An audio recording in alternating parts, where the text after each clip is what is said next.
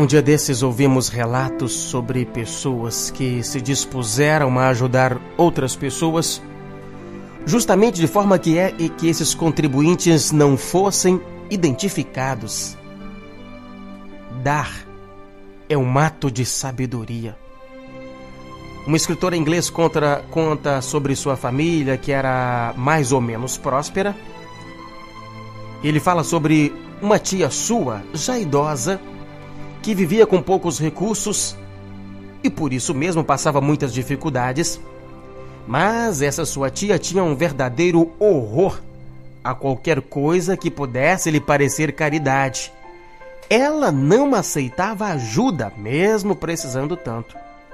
Quando o sobrinho então ficou sabendo que a tia pobre havia herdado uma pequena herança de um primo distante, que era na verdade uma pequena quantia que em pouco tempo acabaria, ele então arranjou secretamente com um advogado para que fosse adicionado àquela pequena herança uma grande quantidade de dinheiro, uma quantidade considerável, que ele mesmo providenciou, para assim melhorar os recursos para a tia.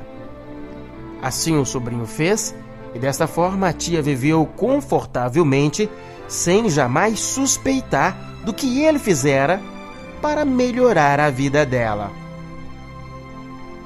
Em realidade, dentro do círculo familiar encontramos por vezes inúmeras oportunidades de auxílio oculto. Outro caso foi o do senhor Hubert, que encontrou uma excelente solução para um constrangedor problema de família. O seu pai, que como ele morava, havia sido um famoso por suas esculturas em madeira. Com a idade, muita da sua habilidade se perdera e assim o velho ia frequentemente dormir com o coração partido, por constatar que não conseguia esculpir a madeira tão bem como ele fazia antes. E então, para não ver o pai infeliz, o Sr. Hubert, ele teve a ideia de se levantar à noite enquanto o pai dormia para retocar o trabalho que o pai fazia na madeira ali durante o dia.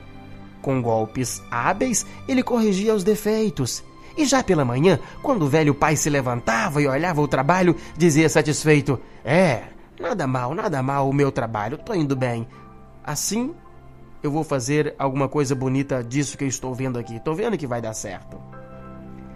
A dádiva secreta nem precisa ser muito cara ou requerer muito tempo. Exige apenas percepção aguda e um coração que compreenda.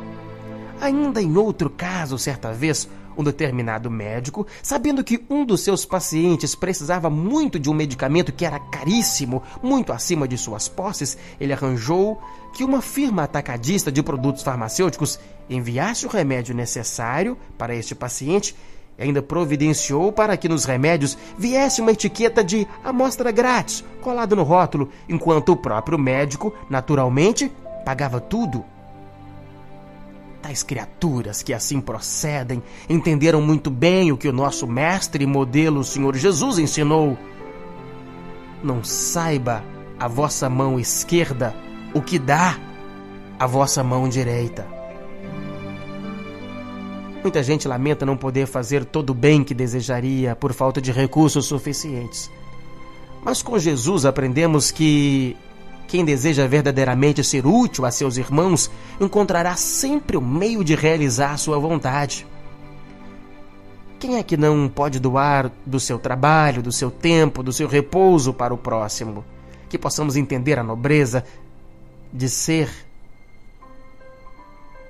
alguém capaz de servir, ser alguém que realiza atos de bondade sem esperar por gratidão sem desejar que alguém reconheça a nossa disposição, conforme o nosso mestre nos orientou. Top Gospel.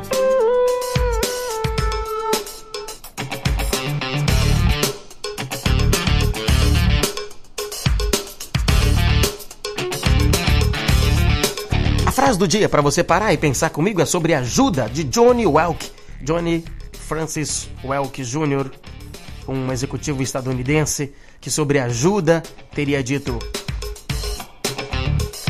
Aprendi que um homem só tem o direito de olhar um outro de cima para baixo para ajudá-lo a levantar-se. Top Gospel.